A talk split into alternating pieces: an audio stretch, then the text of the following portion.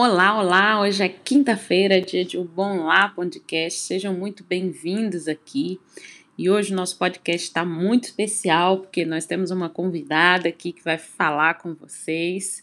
É, essa convidada é a Ana Paula. Ela faz parte do nosso clube. É mãe da Ana Ruth, do André e da Catarina. E a Ana Paula é, vai comentar dois fatos aí da, que aconteceram aí nessas últimas semanas, fazendo um link muito legal com aquilo que a gente está estudando no nosso livro, né? No nosso, no nosso livro Pastoreando o Coração da Criança, tá? Então vou deixar vocês aí com ela. A Ana Paula tem me abençoado muito, né? Através dessas reflexões da, da maternidade também. Ela busca estudar, busca ler busca fazer esse trabalho aí de refletir, de se aperfeiçoar cada vez mais é, em ser uma mãe né, cristã, uma mãe que glorifica a Deus. Então, vou deixar vocês aí com a Ana Paula e um abração e até o próximo podcast. Olá, pessoal. Meu nome é Ana Paula, sou amiga da Ivonete.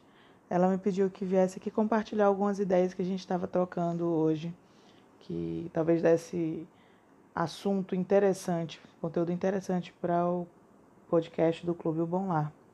Então, estamos aqui para isso. Espero que vocês gostem.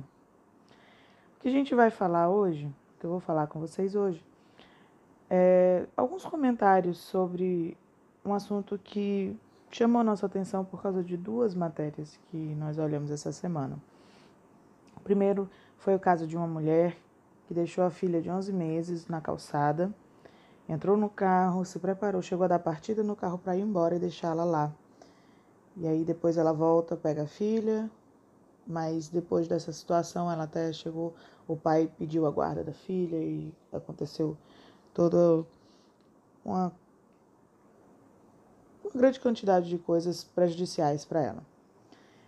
É, e o segundo caso é o caso de uma mulher que, depois de um momento de. O filho queria ficar no colo dela enquanto estavam numa loja e ela não podia carregá-lo porque estava cheia de coisas e a criança começou a chorar, a gritar, a espernear, chegou a cuspir nela e ela simplesmente desabou, caiu, no, ficou no chão da loja chorando. Isso foi relatado por uma testemunha que foi consolá-la.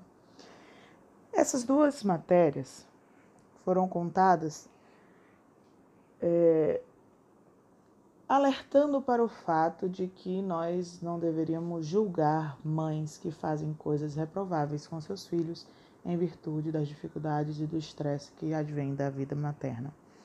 No caso da mulher que deixou a filha na calçada, o vídeo feito pela Pais e Filhos dizia em um determinado momento que era difícil julgar essa mãe, mesmo sabendo que o que ela fez foi errado, era difícil julgar essa mãe porque o que ela fez foi em situação de estresse extremo.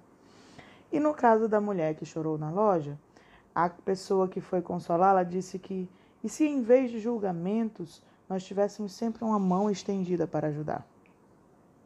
Nas duas afirmações, ah, surge a questão para mim de qual seria a maneira certa de nós mostrarmos compaixão e empatia.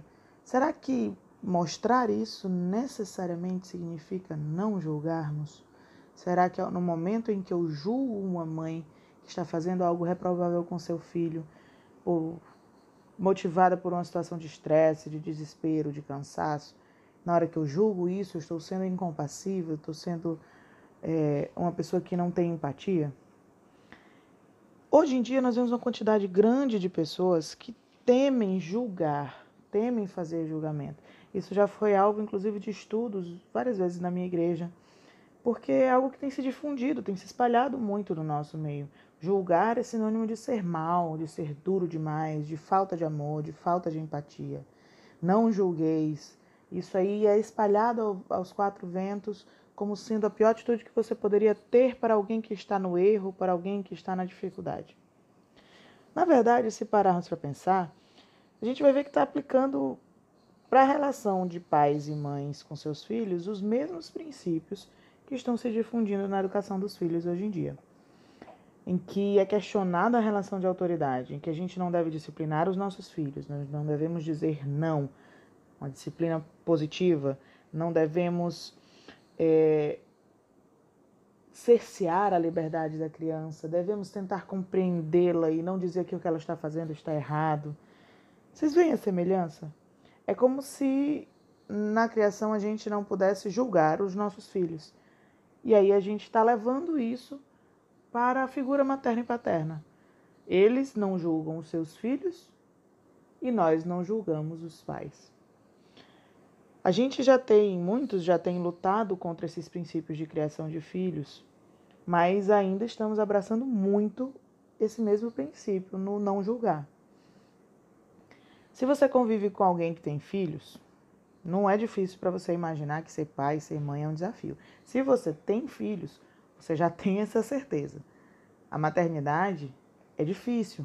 A maternidade tem muitas dificuldades, tem muitos desafios.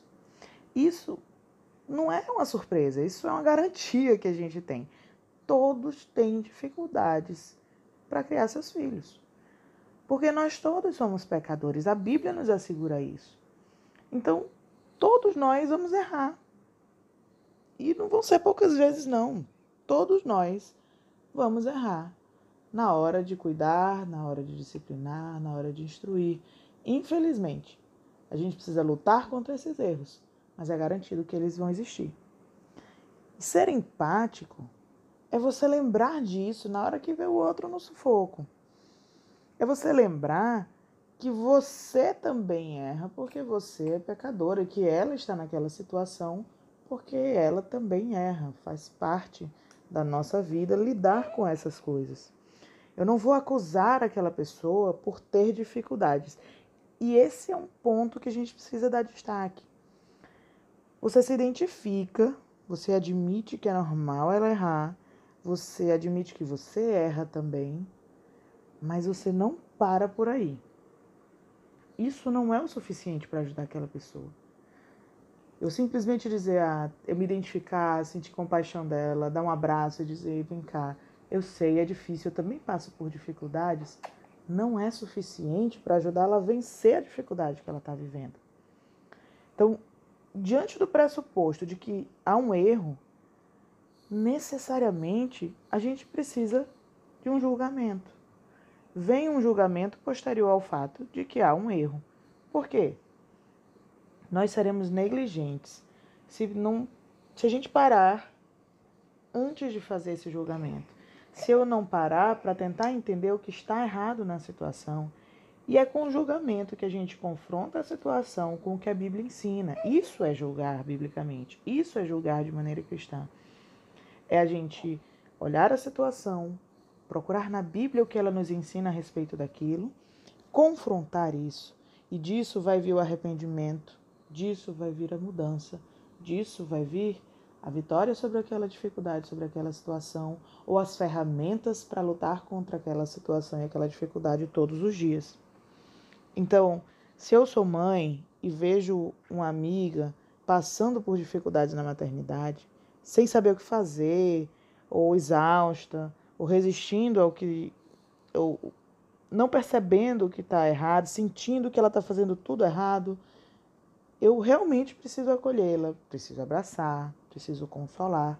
Mas eu também tenho a oportunidade de tentar ajudar aquela mãe a sair da situação que ela está a confortar ela, mas confrontar ela com o que a Bíblia ensina, ajudar ela a perceber o que é que está errado naquilo ali, como é que a Bíblia instrui que ela pode agir naquela situação, o que é que ela pode fazer para tentar lutar contra aquilo, para tentar encontrar outros resultados, resultados mais prazerosos para a vida em família.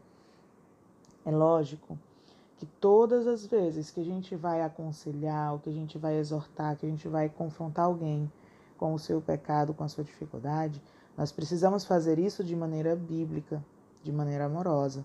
Então precisamos fazer isso com sabedoria e com misericórdia. Nós precisamos olhar para aquela pessoa com amor, perceber que ela está sofrendo e procurar as maneiras corretas de conversar com ela e instruí-la para que ela perceba que ela precisa mudar em determinadas situações. No caso de uma mãe e de um pai, a gente tem que perceber que é uma situação permanente. os filhos foram dados por Deus e a criação dos filhos dura anos, leva anos. Então não adianta chegar batendo, como diz o ditado, batendo em cachorro que está morto. Não. A pessoa está sofrendo, a gente precisa consolar, precisa ter sabedoria mas nós precisamos também julgar. Aquele julgamento ele vai ajudar a cada um de nós, porque no momento em que eu julgo de maneira bíblica, eu confronto às vezes sem que eu peco naquilo também, eu percebo que eu preciso mudar, que aquele pode ser um pecado meu também. E isso me torna uma pessoa ainda mais empática, ainda mais sensível à dor do outro e ao sofrimento do outro. E aí eu preciso ver como fazer essa intervenção e, esse, e essa exortação de maneira que seja proveitosa para ela e que a gente alcance ah, o arrependimento e a mudança e a melhora na vida daquela pessoa. Isso só vai ser possível se a gente recorrer à Bíblia como guia, pois ela traz tanto a instrução como o consolo. A mesma Bíblia que diz que a gente deve disciplinar os nossos filhos, que aquele que ama disciplina os seus filhos, que esse, isso é como Deus age e é como nós devemos agir também. Essa mesma Bíblia nos traz consolo nos diz que a gente vai ter aflições, nos diz que todos nós somos pecadores, mas nos diz que nós temos um advogado junto ao Pai que intercede por nós. Nos diz que nós, se nós confessarmos os nossos pecados, Ele é fiel e justo para nos perdoar os pecados, nos purificar de toda injustiça. Nos diz que não devemos andar ansiosos por coisa alguma, mas que devemos apresentar nossas orações e súplicas e ações de graça diante de Deus, e Ele vai nos dar uma paz que excede o entendimento então a Bíblia pode nos dar isso. É com a Bíblia que a gente vai conseguir fazer um julgamento amoroso. Essa mesma Bíblia é quem vai dar as regras que estabelece os limites, que não devem ser ultrapassados. E aí, às vezes, nessa, nesse discurso de acolher e não julgar, a gente esquece que certos limites são mais importantes, que a própria Bíblia nos diz isso. Então, a gente procurando o suporte da Bíblia, o apoio da Bíblia, a gente vai fugir dessa ideia de que a maternidade é muito difícil e então a gente não deve julgar quem, quem comete determinados erros porque está no estresse da, da maternidade. O estresse de uma mãe não pesa mais do que a vida do seu filho. Principalmente se for um filho incapaz, um bebê, uma criança ainda muito pequena, que não sabe se defender, que não sabe cuidar de si mesma, que depende de alguém para sua provisão como é o caso do bebê de 11 meses. Não há estresse que justifique você pôr em risco a vida do seu filho. Biblicamente, a vida dele pesa mais do que, a sua, do que o seu estresse e o seu cansaço. E o que eu posso dizer? Se você está vivendo com estresse e exaustão, busque ajuda. Procure ajuda. Antes que isso prejudique a você e seus filhos, a sua família. Não tenha medo não tenha vergonha de admitir que está vivendo uma situação difícil. Lembre que todos erram. Sabe aquela mãe que você jura que é perfeita? Que você tem certeza que ela não, ela não tem dificuldade com essas coisas. Ah, ela tira de letra. Não, ela é muito tranquila. Sabe essa mãe? Eu garanto para você que ela também tem dificuldade. Que ela também erra. Que os filhos dela também sofrem as consequências do pecado dela. Todos nós somos pecadores. Mas Deus é quem nos ajuda a vencer isso. Então não tenha medo de pedir ajuda, não tenha vergonha de procurar alguém. Se você tem alguém que você tem como referência na maternidade, melhor ainda. Vai procurar ela. Talvez ela já tenha vencido essa dificuldade que você está vivendo agora e ela tenha algum caminho das pedras para te mostrar. Tenha alguma coisa que pode te ajudar da própria experiência dela. Então, Talvez o que para você parece que já nasceu pronto exigiu muito trabalho dela, muito esforço. Procura ajuda. Não deixe o seu estresse e a sua exaustão, o seu cansaço avançarem a um nível prejudicial para você e para os seus filhos. E se você conhece alguém que está vivendo assim, não se limite a abraçar. Não acredite nessa ideia que tem, que tem sido difundida por aí de que a gente só precisa abraçar e consolar. Ajude, ajude a encontrar o consolo verdadeiro, a vencer essas dificuldades, identificando os problemas, identificando caminhos e soluções que podem ajudar. Ajude de verdade. Julgue de maneira amorosa, de maneira paciente, cristã. Assim você vai estar acolhendo de maneira completa e da maneira mais completa e mais consoladora que existe, porque você vai estar direcionando a Deus aquela pessoa. E Deus é que é a fonte do nosso consolo. Dele vem a nossa força, dele vem o nosso o caminho que devemos seguir. E aí sim, você vai estar ajudando de verdade essa pessoa, essa amiga ou essa pessoa que você conhece. Então não caia nessa nesse conto de que acolher e ser empático é não julgar, mas julgue da maneira certa, julgue de maneira cristã e acolha de verdade aqueles que estão em dificuldade.